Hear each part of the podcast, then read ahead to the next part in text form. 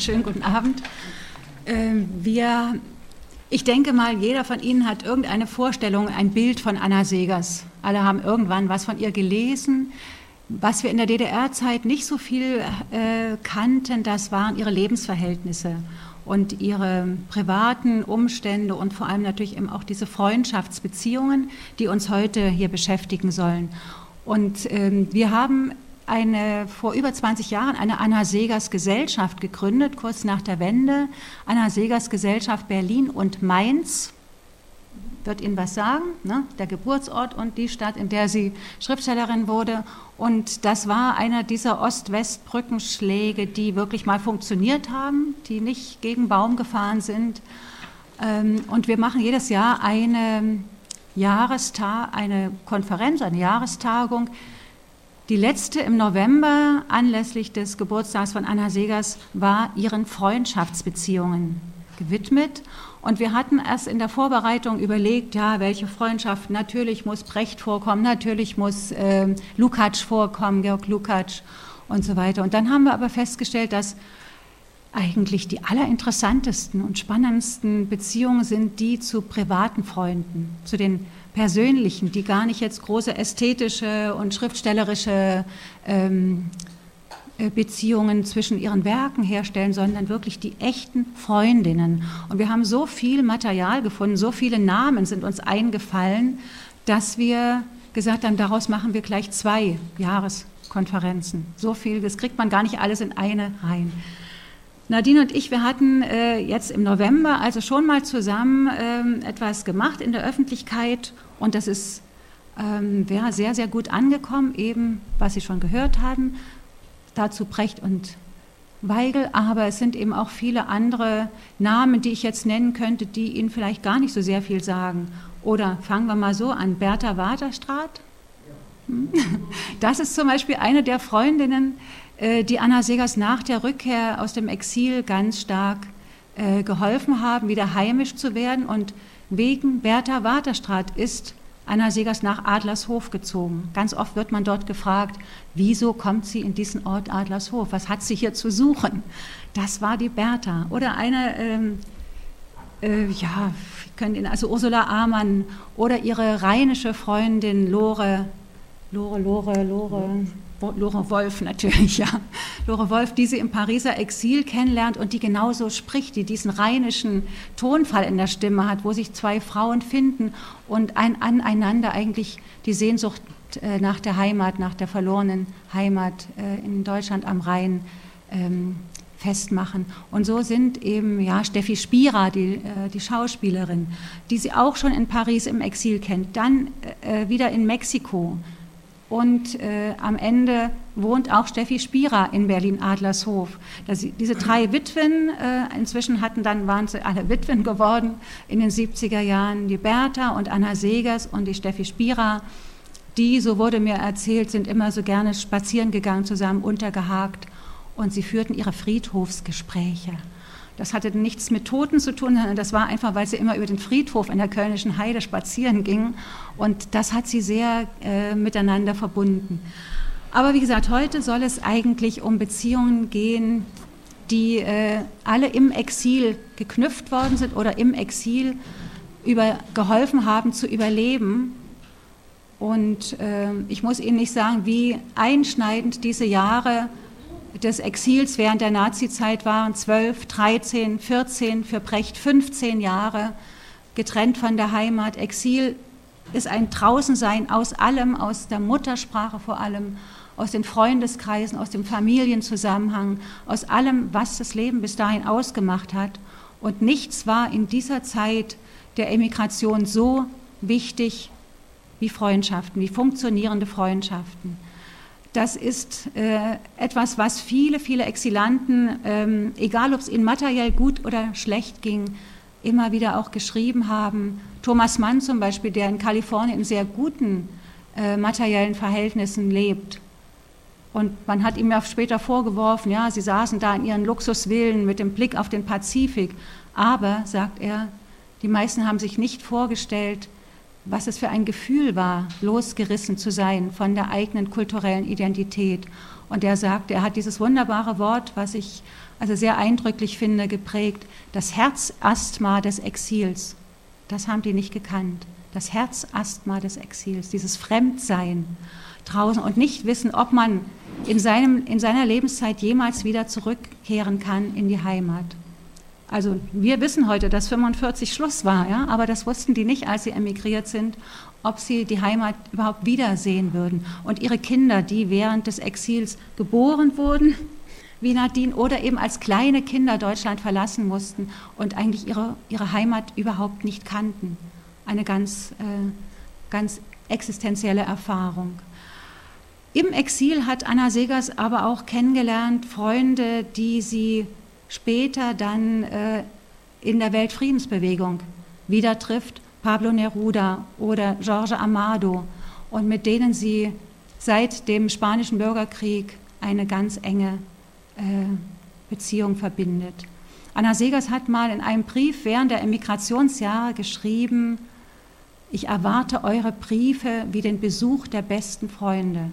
Briefe mussten in dieser Zeit oft eben die reale Freundschaft äh, ersetzen, dieses sich mal mit einer Freundin treffen und sich mal aussprechen und seinem Herzen mal Luft machen können. Und da waren Briefe die einzige Verbindungslinie, sozusagen der Faden, an dem alles hing. Und wehe dann, wenn eben ein Schiff, was Postiladen hatte, nicht ankam oder wenn im, im Krieg überhaupt der Postverkehr abgerissen ist, dann war das ganz, ganz schwer. Aber sie hatte zum Glück immer einige ganz vertraute Freundinnen, eben auch vor allem Frauen. Und deshalb würde ich jetzt erstmal Nadine bitten, anzufangen mit ihrem Beitrag. Gut, also ich bin nicht so ein Profi. Wie, Profi. wie Frau Melchert, aber deswegen müssen Sie mit mir so vorlieb nehmen. So, die Freundschaft mit Anna Segers war für meine Eltern, Jeanne und Kurt Stern, ein wesentlicher, nicht wegzudenkender Bestandteil ihres Lebens seit 1933. Die drei Lebensstationen Frankreich, Mexiko, Deutschland, die sie miteinander verbanden, hatten für Anna, für Jeanne und für Kurt jeweils eine andere Bedeutung. Frankreich bedeutete für Jeanne die von 1927 bis 1932 in Berlin studiert hatte, die Rückkehr in ihr Heimatland. Für Anna und Kurt, die beide Französisch sprachen, war es die erste Etappe der Emigration. In Mexiko, das vielen deutschen Antifaschisten die großherzige Möglichkeit eröffnete, der faschistischen Besetzung Frankreichs zu entkommen, war es für meine Eltern mit guten spanischen Vorkenntnissen wahrscheinlich zumindest in der ersten Zeit etwas leichter als für Anna im alltäglichen Leben zurück, zurechtzukommen. Gemeinsam war ihnen der Wunsch, möglichst bald nach Europa zurückzukehren und möglichst bald aktiv an der demokratischen und sozialen Entwicklung in Deutschland teilzunehmen. Für Jeanne mit ihren engen Bindungen an Frankreich war dieser Entschluss mit einem Verzicht verbunden in Frankreich. Über die Anfangszeit dieser Freundschaft schrieb Jeanne einen Beitrag zum 75. Geburtstag von Anna. Das Floß der Anna Segers, aus dem ich einiges vorlesen möchte. Ihre Freunde, ihre Genossen um mich herum nannten sie Chibi, Nettie, Anna. Für mich war sie Anna Segers, eine geheimnisumwobene deutsche Dichterin, die in Paris des Jahres 33 herumgeisterte. Sie trug ohne Rücksicht auf die Mode, was ihr ziemte. Ihr dichtes, langes Haar, madonnenhaft gescheitelt, schlang sich auf dem Nacken zu einem schweren Knoten. In jenen Jahren, da wir, bubiköpfig und möglichst dürr, uns bemühten, wie die damaligen Kessenbengels auszusehen, ähnelte ihre stolze, üppige Gestalt den Statuen von Mayol. Sie bekannte sich freimütig zu ihrer weiblichen Eigenart. Sie gefiel mir sehr. Ich spürte aber deutlich die acht Jahre, die sie mir voraus hatte.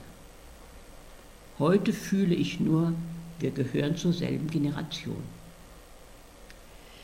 Werner schreibt sie in derselben Schrift über Anna. Auch in ihrer physischen Nähe spüre ich, was ich alles von ihr erfahren habe, von ihr lernen möchte. Das tut wohl. Wichtiger als alles Wissen, ja als alle Weisheit, ist die urwüchsige Kraft, die in ihr steckt und die ansteckt. Die Kraft zu träumen. Nicht dünnflüssige, blutarme Träumereien, sondern feste, reale Wunschbilder, die man sich genau ausmalt und auch verwirklicht. Und weiter. Aus der Zusammengehörigkeit der bedrohten Genossen erwuchs in vielen Fällen eine Freundschaft, die Zeit und Raum und Tod überdauerte. Von wenigen Menschen nur wusste man ganz genau, dass man sich auf sie verlassen konnte. Auf Anna war Verlass, auf ihre sturmfeste Gesinnung, auf ihren hellen Verstand, der manchen aus der Verzweiflung riss, auf ihren Mut, der weniger mutige zwang, sich wie sie zu besinnen und auch zu beherrschen. Bei meinen heutigen Recherchen, mehr als ein halbes Jahrhundert danach, konnte ich mit Erstaunen und nicht ohne Stolz feststellen, dass ich bei der ersten persönlichen Begegnung zwischen Jeanne und Anna bereits zugegen war. Zitat aus Das Floß der Anna Segers. Ich weiß noch, wie wir uns zum ersten Mal allein gegenüber saßen, an einem Frühlingstag auf der sonnigen Terrasse eines Pariser Kaffeehauses. Anna Segers hatte mir sagen lassen, sie würde vorbeikommen. Ich war verwundert, seltsam gespannt, vor allem neugierig. Jetzt spürte ich ihren aufmerksamen, geraden Blick. Ab und zu blinzelten die Augen, zuckte nervös die Oberlippe. Gleich legte sich wieder Ruhe auf das empfindsame, harmonische Gesicht. Ich aber, als sie aufstand und wegging, fühlte mich von Trübsal beschlichen. Dabei hatte Anna Segers nur beiläufig gefragt, ob wir uns auf das Kind freuten, das ich in den nächsten Wochen erwartete.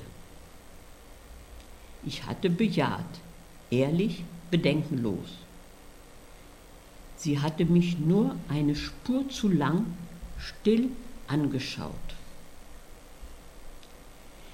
Jetzt, da ich die zwei duftigen weißen Kleidchen auspackte, die ihre Kinder getragen hatten und die auch mein Kind tragen würde, klang ihre Frage in mir nach. Die Zuversicht, die ich eben noch empfunden hatte, kam mir töricht vor, bröckelte ab.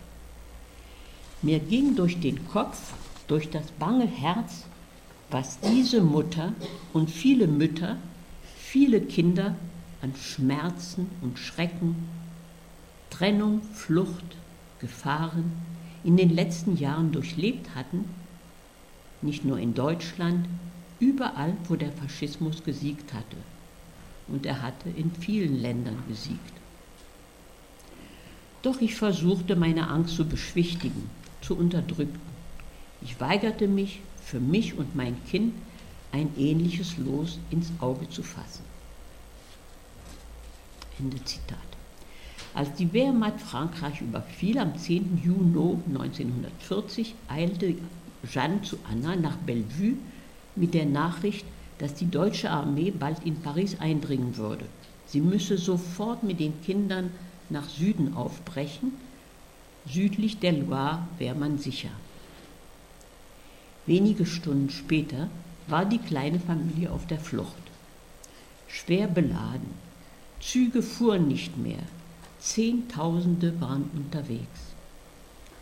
Nach mehreren Tagen meist zu Fuß, teils stockend im Güterzug, zum Teil unter Bombenhagel, wurde der Flüchtlingsstrom von der deutschen Wehrmacht eingeholt.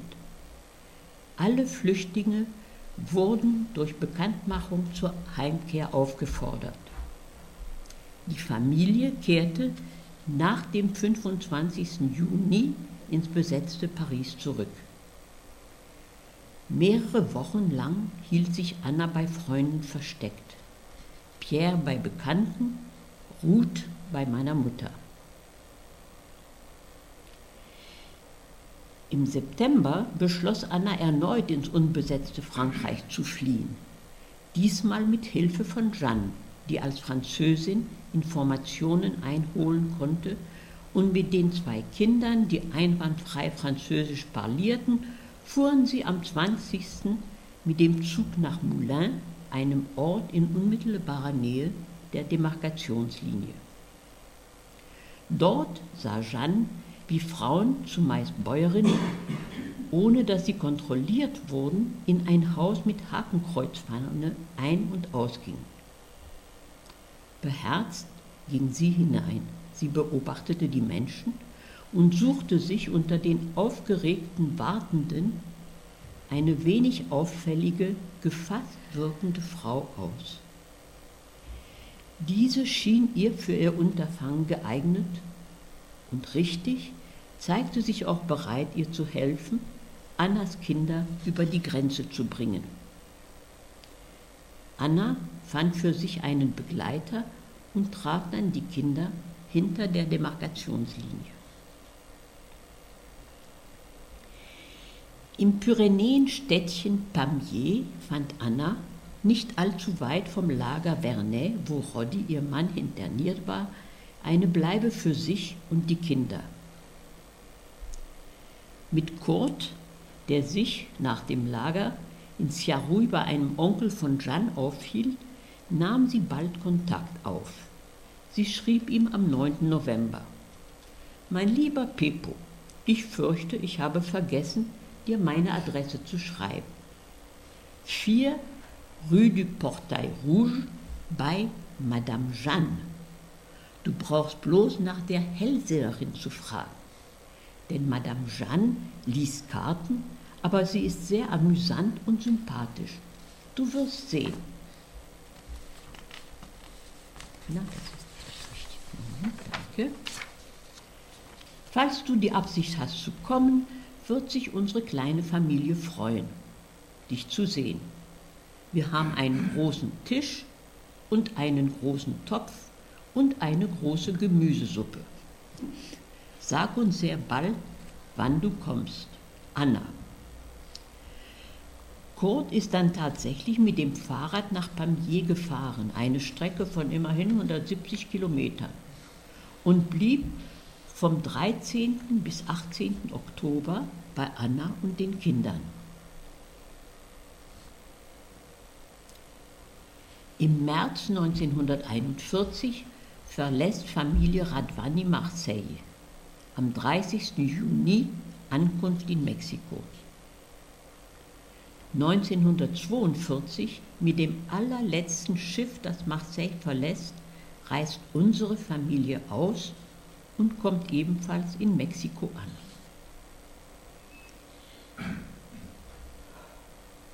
In Mexiko hatten sich die äußeren Umstände für diese Freundschaft natürlich total verändert.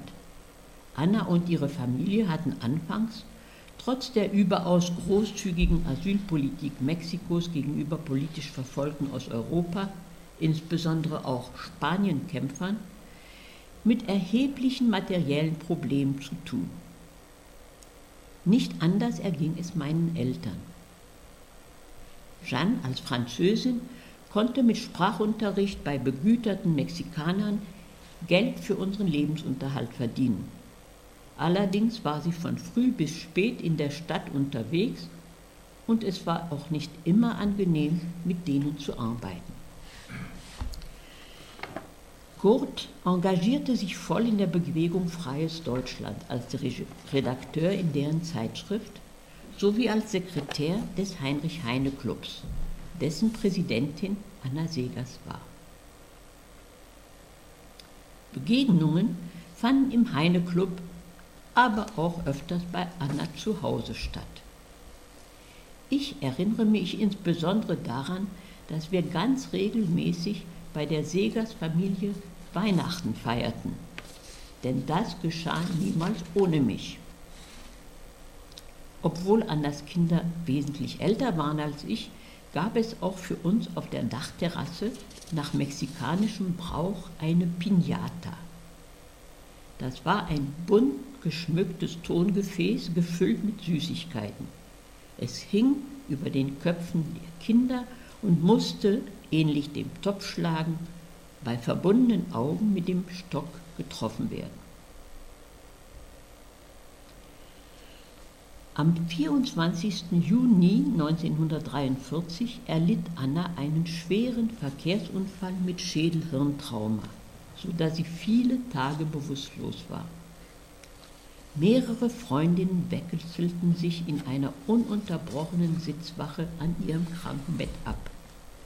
Dazu gehörten Lenka Reinerowa, Ursula Meyer, später Amann und auch Jeanne. Die Genesung zog sich bis Dezember hin. Bereits in der Rekonvaleszenz begann Anna wieder mit der Arbeit. Sie schrieb Der Ausflug der toten Mädchen. Immer mit dem Gesicht nach Deutschland, so hieß es damals, ging der Alltag in Mexiko für Anna, auch für Jeanne und Kurt voran.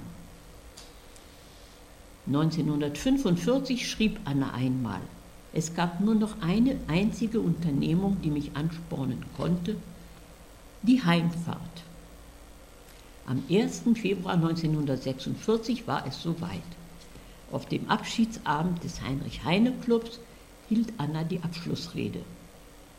Sie endete mit den Worten, deshalb steckt in jedem Abschied der Aufbruch zu dem neuen Ziel. Zurück nach Berlin. Im September 1946 kehrte mein Vater über Frankreich in das zerstörte Berlin zurück. Es folgte ein extrem kalter Winter mit Hunger, fehlenden Kohlen, überfüllten Verkehrsmitteln.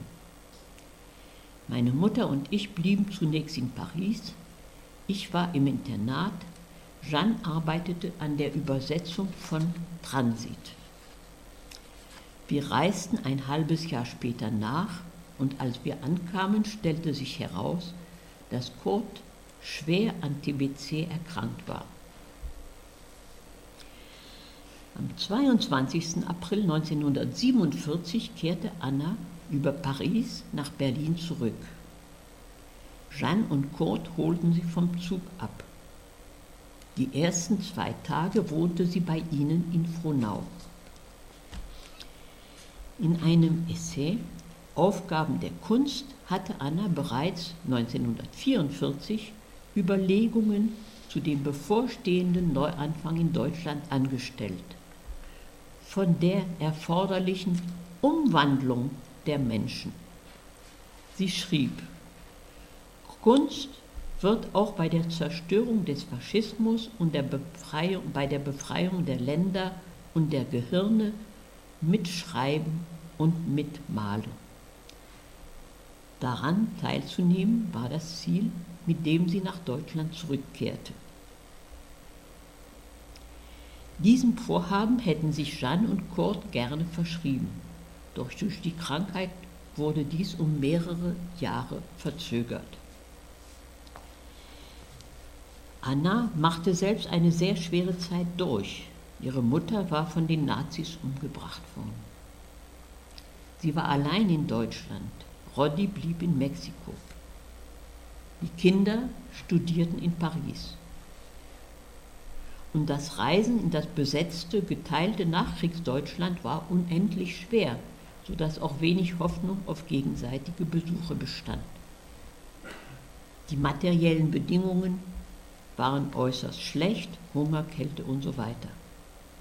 Dennoch sorgte sich Anna nach Kurzerkrankung um Kurt und Anna und schrieb an verschiedene Kollegen, so an Kisch, an Lisa Tetzner in der Schweiz, an ihren Verleger Kurt Weller.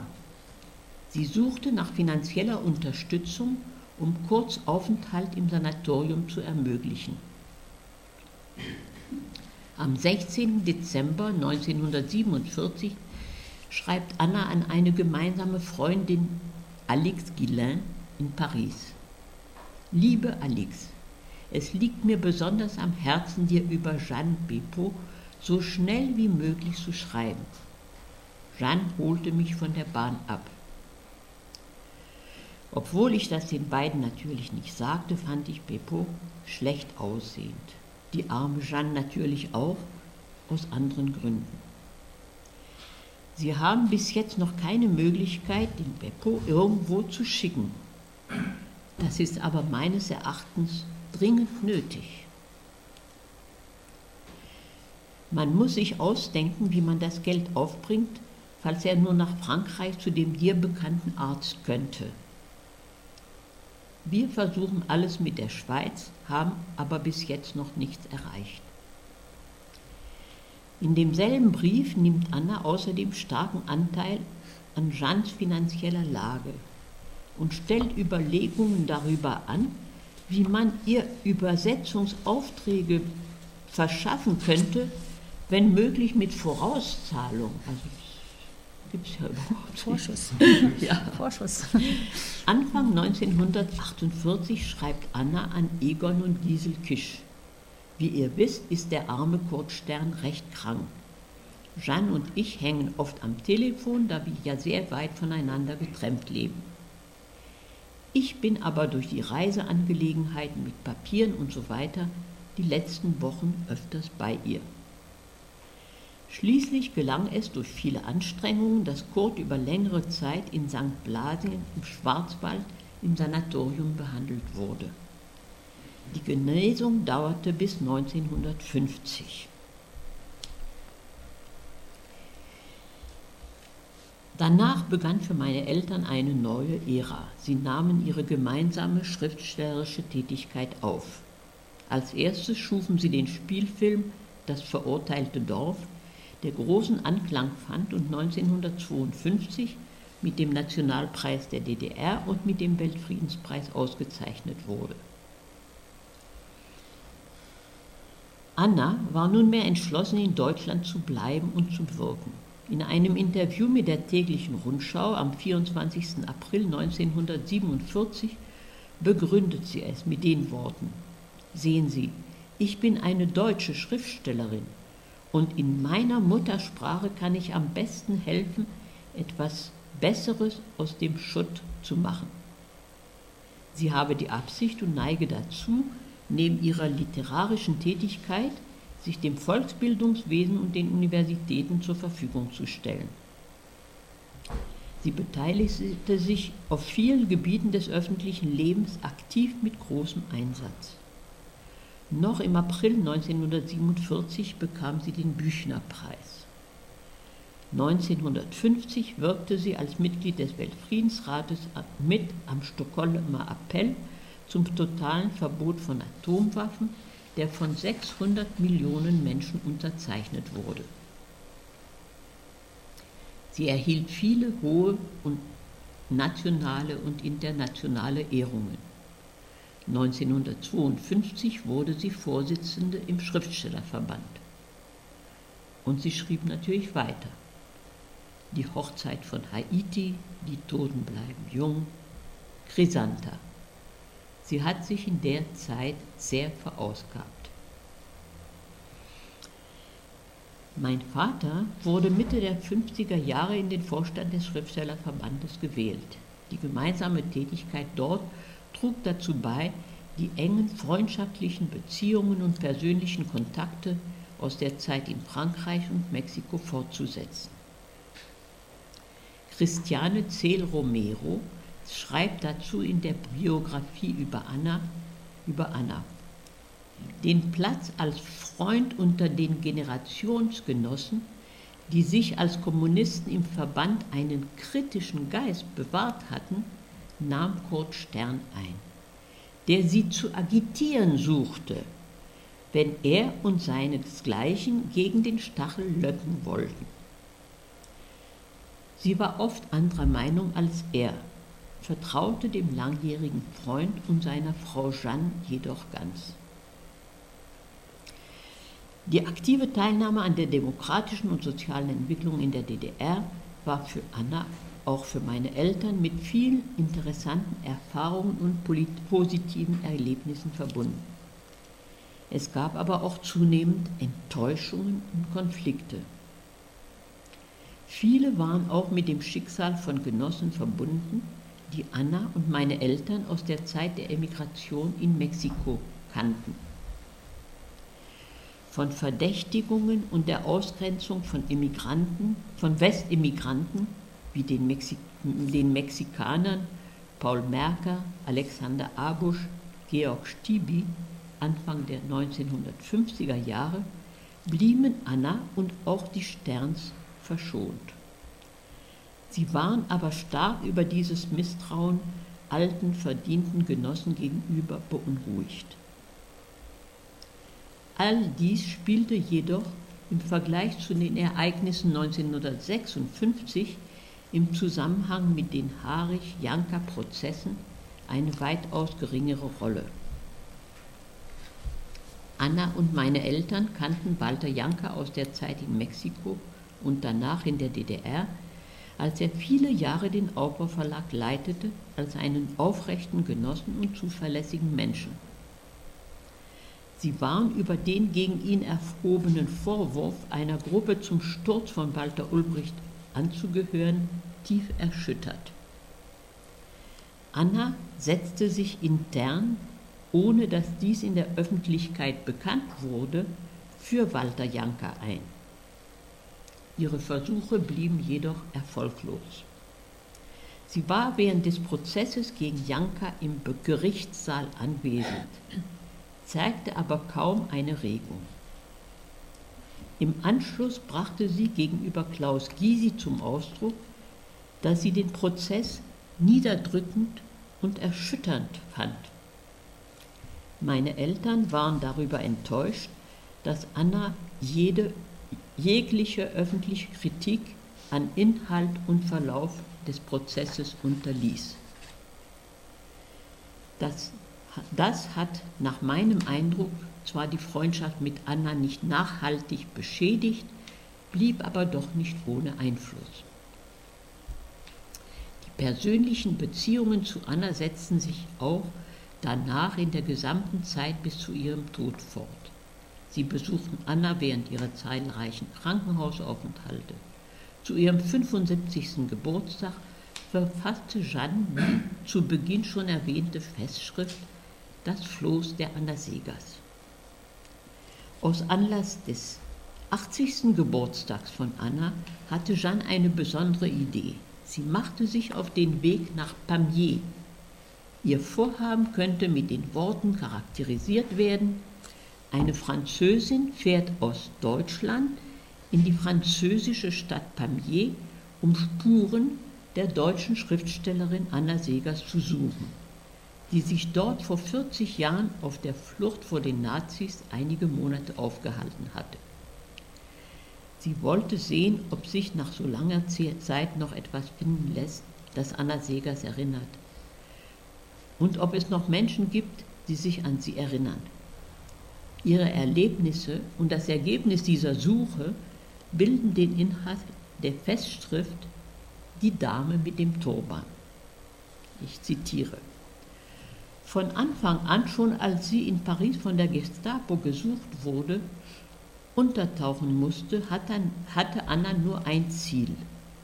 Le Vernet, das berüchtigte Straflager in das die Regierung die ihr verdächtigen Ausländer, das heißt die wirksamsten Antifaschisten aller Nationalitäten eingesperrt hatte.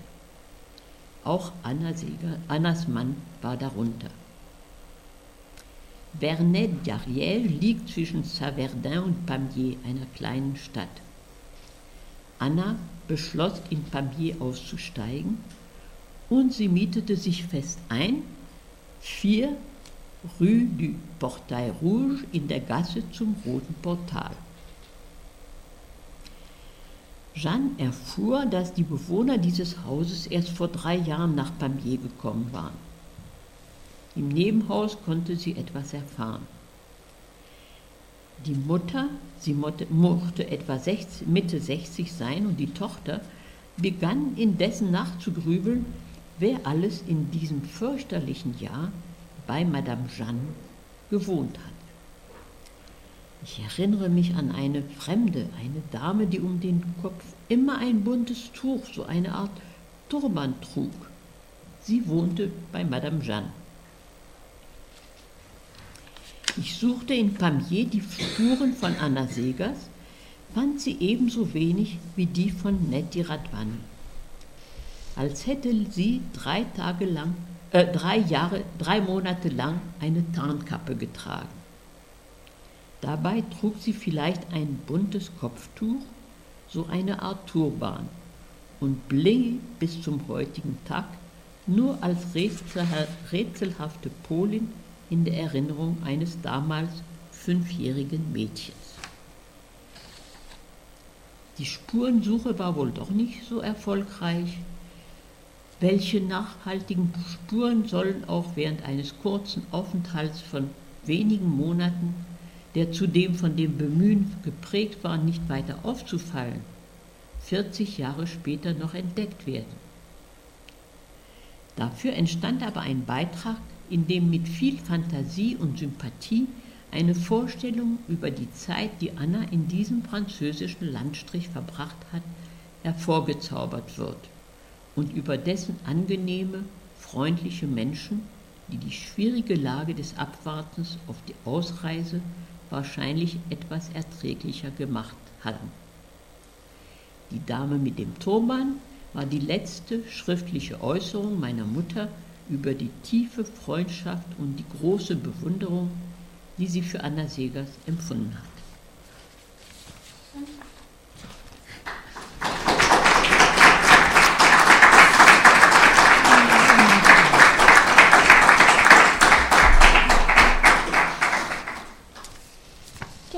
und wir machen einfach weiter. Äh, das Buch, was ich äh, vor mir liegen habe, ähm, beginnt im Grunde mit diesem Tag, an dem Anna Segers nach Berlin kommt, was Nadine hier schon äh, erwähnt hat. Und sie wird in Tegel aus dem französischen Militärzug abgeholt von Kurt und Jeanne Stern. Es ist also sozusagen ein Bogen schließt sich, ein Kreis schließt sich. Ähm, und Anna Segers war Sie hatte sich wahnsinnig gefreut auf die Rückkehr. Sie hatte sich die Heimat ausgemalt in den buntesten Farben der Sehnsucht. Und als sie zurückkam, war sie tief desillusioniert. Die Erschütterung, die Ernüchterung kann man sich gar nicht tiefer vorstellen. Und wenn da nicht Jeanne und Kurt am, am, Zug gestanden hätten, wer weiß, ob sie nicht das gemacht hätte, was ihr Mann in Mexiko so sehr erwartet hat, dass sie nämlich zurückkehrt, dass sie einfach umkehrt. Sie hatte damals noch ihren mexikanischen Pass. Die mexikanische Regierung hat ihnen beiden, ihr und ihr Mann, die Staatsbürgerschaft äh, verliehen. Das heißt, sie hätte tatsächlich aus Berlin wieder zurückkehren können. Aber sie hat fünfeinhalb Jahre durchgehalten, ohne ihn, wartend auf die Rückkehr ihres Mannes. Und diese fünf Jahre, das ist sozusagen der der Zeitraum, in dem das Buch hier spielt. Ich will aber Ihnen aus dem, aus dem folgenden Jahr äh, erstmal etwas äh, vorlesen, auf dem Jahr 48, also 47, im April kehrt sie zurück nach Deutschland und ähm, fühlt sich einsam, fühlt sich im Volk der kalten Herzen angekommen. Und äh, ein Jahr später, 48, schreibt sie nach Budapest an Georg Lukács, dass sie so bald wie möglich zu ihm fahren wolle, denn sie fürchte, dass ich bald vereise. Ich habe das Gefühl, ich bin in die Eiszeit geraten, so kalt kommt mir alles vor. Nicht, weil ich nicht mehr in den Tropen bin, sondern weil viele Sachen ganz beklemmend und ganz unwahrscheinlich frostig für mich sind, ob es um Arbeit, um Freundschaft, um politische, um menschliche Sachen geht. So hat sie sich also gefühlt und einmal an ihren Cousin in London, dem sie die allergeheimsten äh, Gefühle auch anvertrauen kann, schreibt sie, ich habe so ein Dornröschengefühl, wie eingewachsen in lauter Dornen. Sie benutzt also oft Märchenmetaphern. Das, die, das Märchen vom kalten Herzen kennen Sie alle, ja. Und Dornröschen muss man nicht erklären hinter dieser Dornenhecke. Und sie kommt nach unendlich langer Zeit zurück, so wie Dornröschen nach 100 Jahren aufwacht und findet keinen kein Zugang mehr zu ihren Mitmenschen. Diese ersten, das, vor allem das erste Jahr war also sehr, sehr desillusionierend. Und ähm, um noch ein Stückchen weiter zu springen, heißt ein Kapitel Lebensfreundschaften. Allmählich wächst die Zuversicht. Noch ist Anna Segers allein in Berlin, doch es gibt die Aussicht, dass Freunde zurückkehren, an denen sie hängt, Sie braucht solche festen Punkte der Erwartung, auf die man sich freuen, auf die man hinleben kann. Das Jahr 1948 bringt wichtige Veränderungen. Man spürt, wie sie aufatmet. Bertolt Brecht und Helene Weigel kommen im Oktober 1948 an, nachdem sie im November 1947 zunächst in die Schweiz gezogen sind, nach Herliberg bei Zürich. In Zürich hatte Brecht wieder mit den Theaterprojekten begonnen. Endlich ist es ihm gelungen, ein Stück von sich auf die Bühne zu bringen. Das Schauspielhaus war in all den Jahren einer der wenigen Zufluchtspunkte für emigrierte Schauspieler, Dramaturgen, Regisseure. Und es war das einzige Theater im deutschsprachigen Raum, das gewagt hatte, Brechtstücke zu spielen. Auch für ihn, das zeigt sich nun, ist es von enormer Bedeutung, wieder die Muttersprache um sich zu hören. Er stürzt sich gleich in die Vorbereitung zu einem neuen Stück, das Projekt Die Antigone des Sophokles, damit Helene Weigel eine Rolle hat, um wieder auf der Bühne präsent zu sein. Vermutlich ist es die Rückkehr in den deutschen Sprachbereich, was mich in das Unternehmen treibt. Da geht es ihm genauso wie Anna Segers.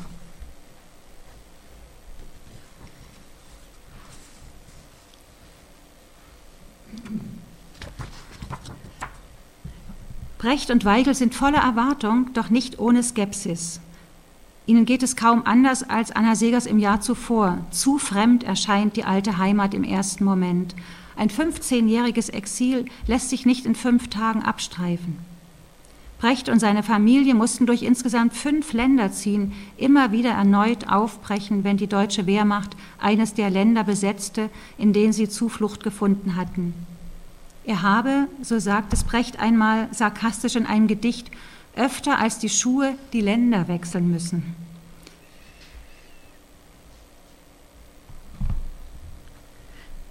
Doch schon Anfang 1949 gibt es auch für Brecht erste deutliche Ernüchterungen.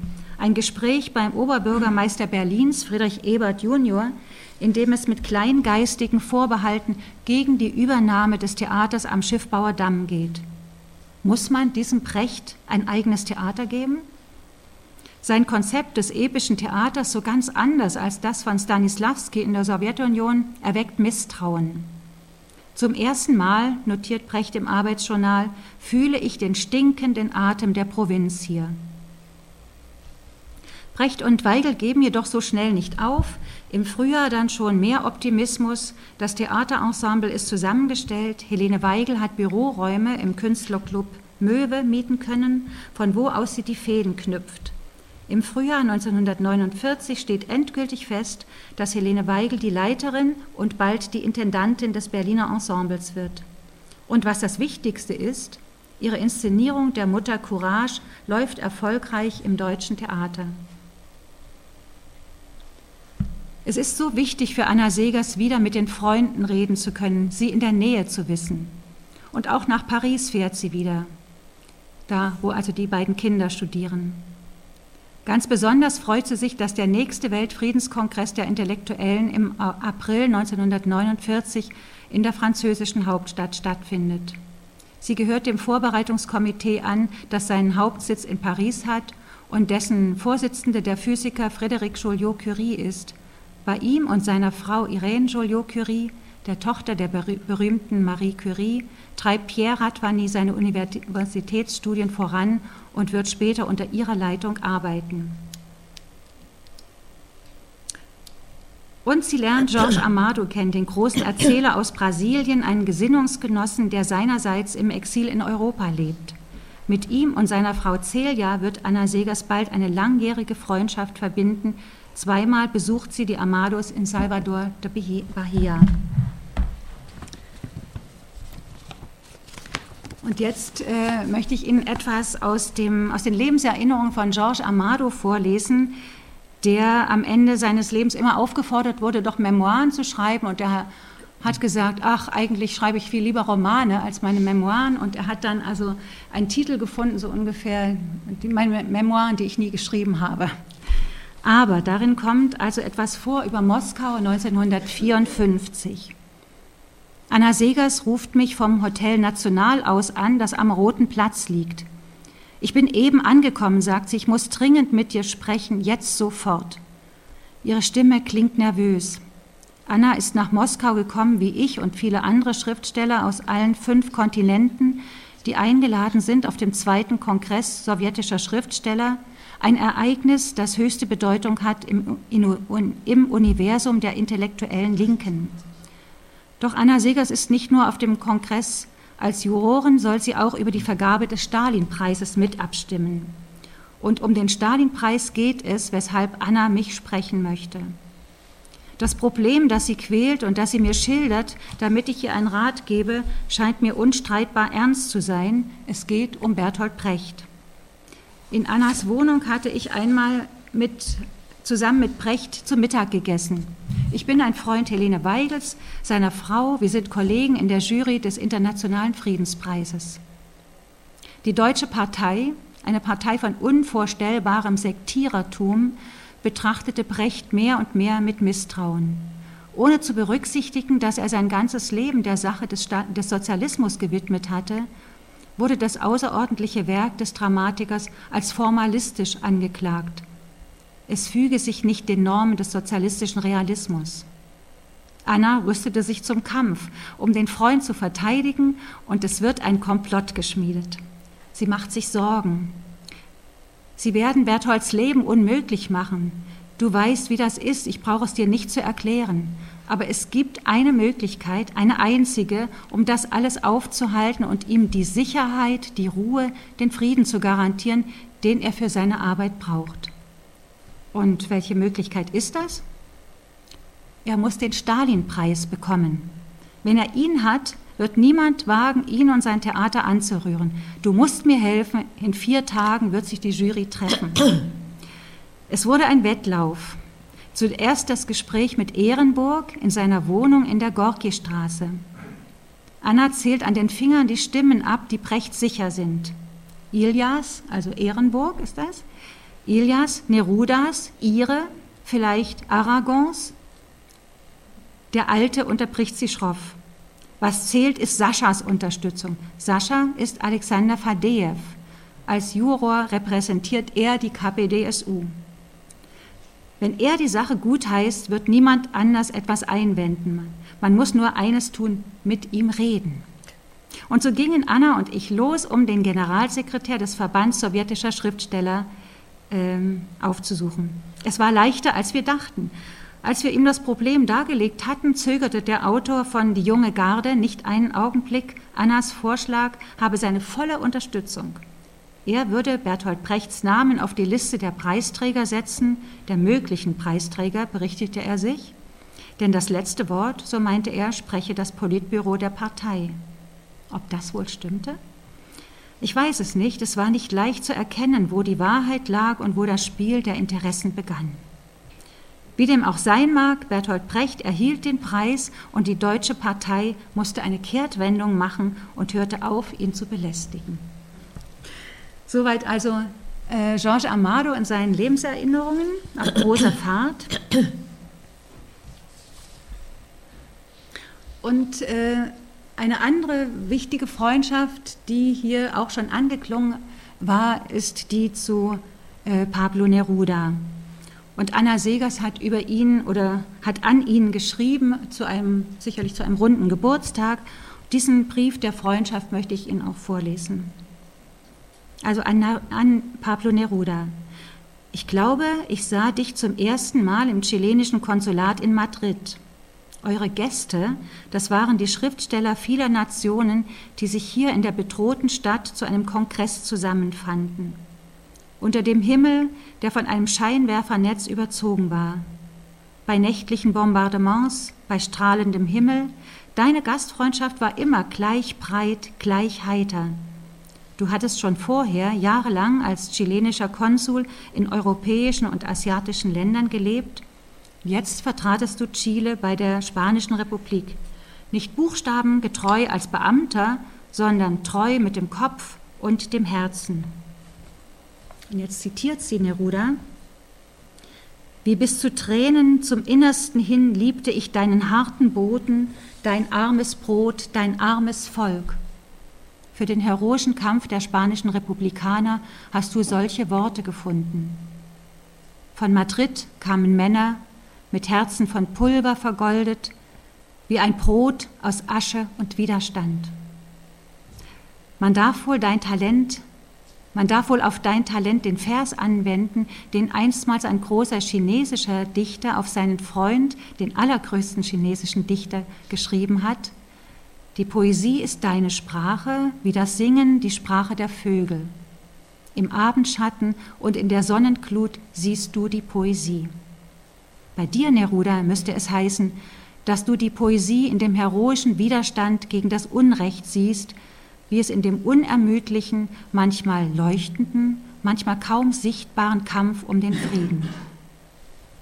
Soweit also Anna Segers an ihren Freund äh, Pablo Neruda und sie haben herausgehört, dass sie da wirklich sozusagen glühenden Herzens sich erinnerte an, die, an den Schriftstellerkongress zur Verteidigung der Kultur und diese, diese Besuche ähm, in Madrid und in Valencia während des Bürgerkriegs, als Neruda dort also Konsul war. Wenige Jahre später, 1941, sind Sie in Mexiko? 41 mhm. Jahre. Äh, als sie dort mit ihrer Familie nach drei Monaten äh, Irrfahrten über, über viele Länder und Internierungslager endlich tatsächlich in Mexiko ankommt, wer ist da? Neruda ist da. Und er ist inzwischen weil ja die äh, Spanische Republik eine schreckliche Niederlage erlitten hat. Er ist inzwischen der Botschafter Chiles in Mexiko und er begrüßt Anna Segers dort und äh, er organisiert sozusagen für sie das Willkommen, die Willkommensveranstaltung und begrüßt sie mit wunderbaren Worten auch der, der Freundschaft und Verehrung.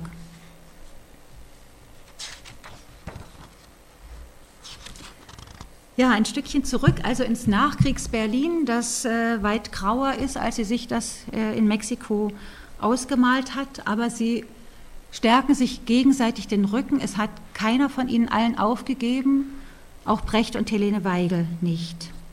Als Bertolt Brecht und Helene Weigel im Mai 1949 ein Haus in der Berliner Allee 1990 in Weißensee zugewiesen bekommen, ein unbeschädigtes, weiß gestrichenes Stadthaus im Stil der Gründerzeit, hat Anna Segers eine wirkliche Anlaufadresse. Hier hält sie sich gern auf. Und als die SED, der sie 1947 beigetreten ist, ihr nahelegt, doch nun endgültig aus Westberlin in den sowjetischen Sektor umzuziehen, nimmt sie bei den Prechts Quartier. Vielleicht sollte ich noch dazu sagen, die ersten drei Jahre hat Anna Segers also äh, am Wannsee gewohnt, nur in Hotelzimmern. Jetzt geht sie ähm, also nach der Gründung der DDR nach Weißensee zu den Prechts. Helene Weigel, die Mütterliche, die eine Begabung dafür hat, für andere zu sorgen und ihnen das Leben zu erleichtern, bietet ihr an, zu ihnen zu ziehen, da genug Platz sei. Die Weigel spielt nicht nur auf der Bühne die großen Mutterfiguren, auch im Leben ist sie für viele wie eine Mutter. Ihr enormes Organisationstalent in all den Exiljahren bewährt, zahlt sich auch jetzt wieder aus. Sie strahlt Herzlichkeit aus und ihren Wiener Charme. Bei den Prechts ist abends immer etwas los. Hier trifft man sich, kommt zu Arbeitsbesprechungen zusammen, zu geselligen Runden. Das liebt auch Anna Segers. Sich aufgehoben zu fühlen in einem Kreis Gleichgesinnter ist in dieser Zeit mehr wert als alles andere. Brecht war kaum zurück in Europa, hatte Deutschland noch nicht einmal wiedergesehen, als er im November 1947 schon notierte, man werde eine starke Gruppe bilden müssen, um zurechtzukommen. Allein oder fast allein kann man da nicht existieren. Er ahnte, was es ihnen allen abverlangen würde, wieder anzukommen in der alten Heimat. So meldet sich Anna Segers nun unter der Adresse Weißensee, Berliner Allee an und wohnt für einige Monate bei den Prechts. Gleichzeitig bedrängt die Partei sie auch, ihren mexikanischen Pass abzugeben, den sie nun nicht mehr benötige. Das fällt ihr weit schwerer, ist es doch in gewissem Sinne die Verbindung in die Welt hinaus, die Verbindung auch zu ihrem Mann, die SED-Spitze, namentlich Walter Ulbricht, sieht es nicht gern, dass sie den Pass eines westlichen Landes behält. Die Funktionäre wollen nicht begreifen, was das für Anna Segers bedeutet, verlangen von ihr ein bedingungsloses Einreihen, appellieren an ihre Parteidisziplin. Sie wird unter Druck gesetzt, einzig den Personalausweis der DDR als Dokument zu behalten. Ein Ausdruck von Misstrauen, wenn auch unausgesprochen.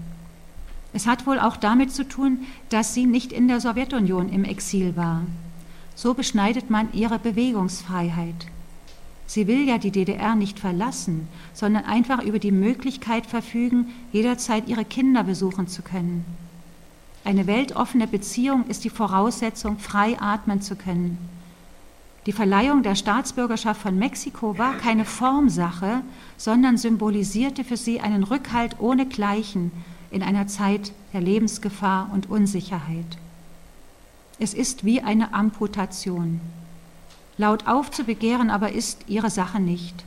Schließlich befolgt sie die Aufforderung und fügt sich, wie sie sich in den kommenden Jahren noch mehrmals fügen wird, wieder besseres Wissen. Damit aber verliert sie die Möglichkeit, das weiß sie, nach Mexiko zurückzufahren. Jetzt hofft sie noch stärker, dass Roddy wirklich endgültig nach Europa kommt. Die Freunde stärken ihr den Rücken, doch sie leidet unter der zunehmenden Konfrontation.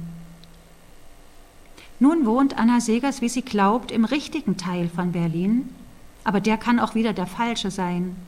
In Frankreich nimmt man ihr den Wohnsitz in der neu gegründeten Deutschen Demokratischen Republik übel. Es ist schon die Zeit des Kalten Krieges. Fortan bekommt sie kein Einreisevisum mehr. Das ist fatal für Anna Segers und hat zur traurigen Folge, dass sie für die nächsten fast zehn Jahre ihre Kinder nicht mehr in Paris besuchen kann.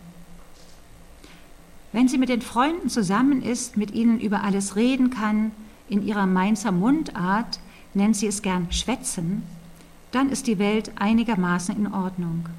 So war es immer in ihrem Leben, auch während der Emigration. Es ist das intensivste Leben. Ein Austausch mit Brecht und Weigel hilft, die wichtigsten Dinge zu klären.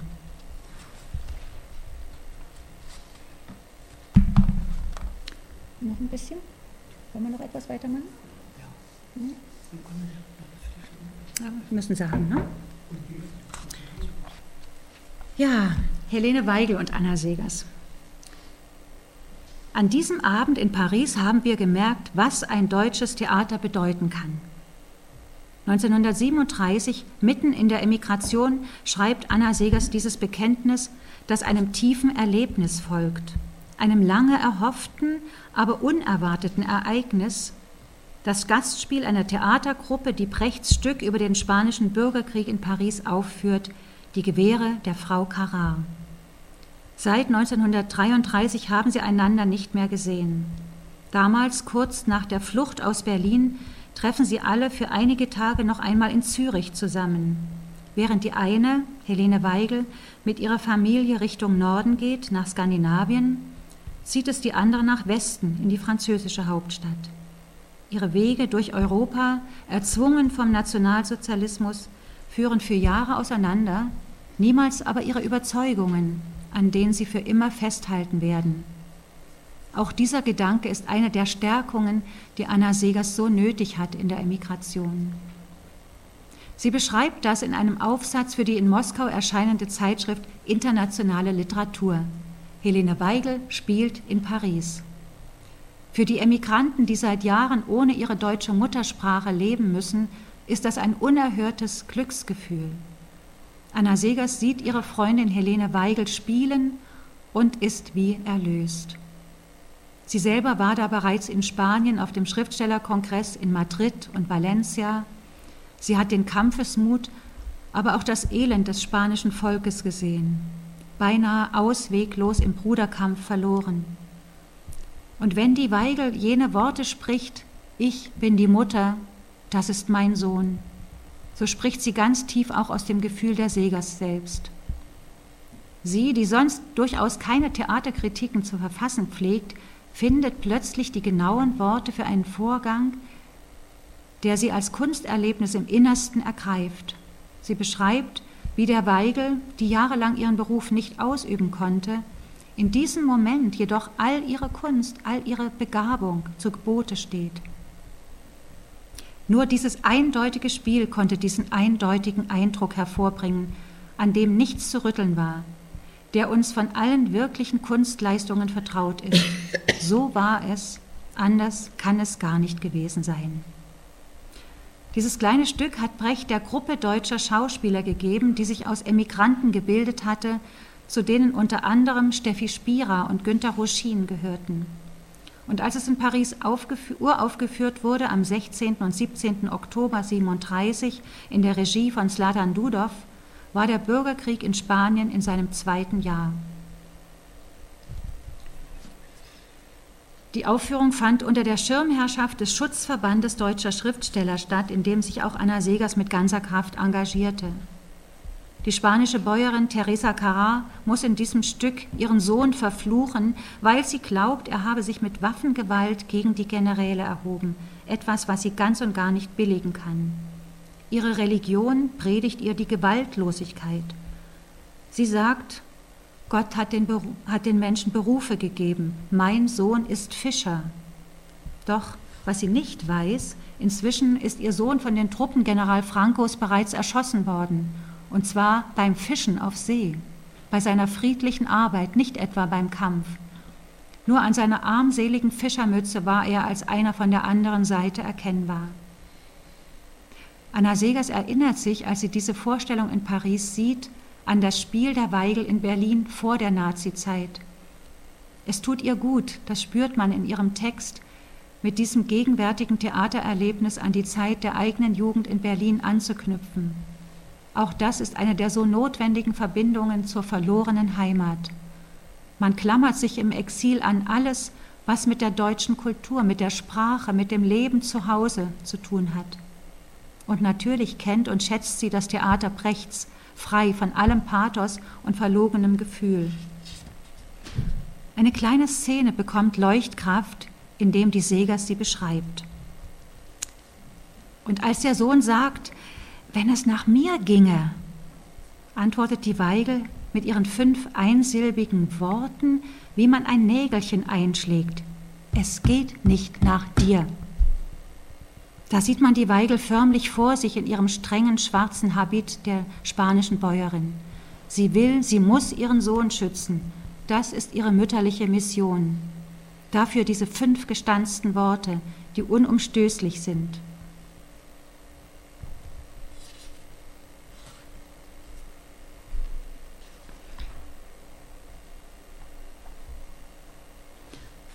Ja, Anna Segers ähm, und ähm, Anna Segers kennen sich schon, also Helene Weigel und Anna Segers kennen sich schon lange. Das liegt fast 20 Jahre zurück. Jetzt, 1948 in Berlin, erinnert sie sich auch, wo sie sich damals zuerst begegnet sind, in der Masch, der marxistischen Arbeiterschule in Berlin. Seit 1925 war Laszlo Radwani, der in, ihrer, in dieser Funktion den deutschen Namen Johann Lorenz Schmidt angenommen hatte, Leiter der Masch. Zusammen mit dem Mitbegründer der KPD, Hermann Dunker, konzipierte er für die Berliner Arbeiter ein Vorlesungsprogramm, das hohen Ansprüchen genügte und einfachen, aber interessierten Menschen einen Zugang zu den neuesten Erkenntnissen in den Naturwissenschaften, der Medizin oder auch in künstlerischen Fächern ermöglichen sollte. Anna Segers wollte ihren Mann in, ihrer, in seiner Arbeit unterstützen, wo immer sie konnte. Sie selbst gab Kurse im künstlerischen Schreiben, die junge Schauspielerin Helene Weigel, bereits mit Brecht liiert, engagierte sich mit Sprechkursen für Laienschauspieler aus der kommunistischen Arbeiterkulturbewegung. Für die Unterrichtsstunden stellte sie ihre eigene Wohnung zur Verfügung, denn die Masch hatte Schwierigkeiten, öffentliche Räume anzumieten. Man hatte die Vorstellung, dass Menschen aus den einfachen, sozial benachteiligten Schichten ebenso ihre Begabungen, die Vielfalt ihrer Anlagungen und Interessen ausbilden sollten.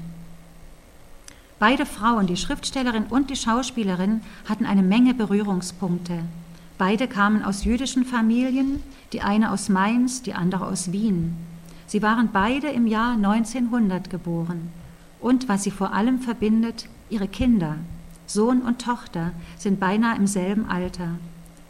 Für Frauen ist es in den 20er Jahren durchaus nicht üblich, Künstlerin und Mutter zu sein, beides miteinander zu verbinden. Und leicht ist es schon gar nicht. Die Zeit der großen Krise macht es im Gegenteil außerordentlich schwierig, das Familienleben zu organisieren und dabei genügend Kraft und freien Spielraum für den künstlerischen Beruf zu haben. Aber, und das ist das Entscheidende, sowohl Helene Weigel wie auch Anna Segers verstehen ihren Beruf immer auch als soziales Engagement in einer Gesellschaft, die es zu verändern gilt. Gründe also genug, die diese beiden Frauen Sympathie füreinander empfinden lassen. Jetzt, da Anna Segers und Helene Weigel sich wieder nahe sind, wird das Leben leichter. Zu tun haben beide viel, das Theater wird aufgebaut, der Schriftstellerverband erfordert ihren ganzen Einsatz, schon der Alltag verlangt eine Menge Organisationstalent. Doch manchmal gehen sie auch zusammen spazieren, hinunter zum Weißen See.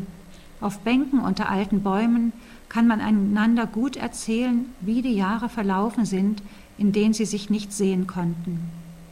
Wie die Kinder herangewachsen sind, Helis Sohn Stefan und Tochter Barbara, Annas Sohn Peter und Tochter Ruth. Beide Söhne sind im Ausland geblieben. Vielleicht reden sie das eine oder andere Mal auch von den Sorgen über ihre Männer. Die eine, die ihn hier hat, aber mit anderen Frauen teilen muss. Die andere, die unter der langen Trennung leidet. Doch sie sind zurückhaltend. Jammern ist nicht ihre Art.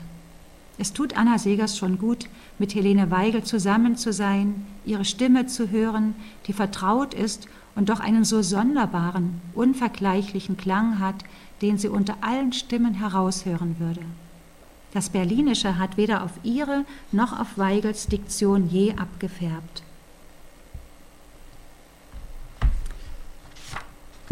Ja, ich denke, wir machen erstmal hier Schluss. Ja? An der Stelle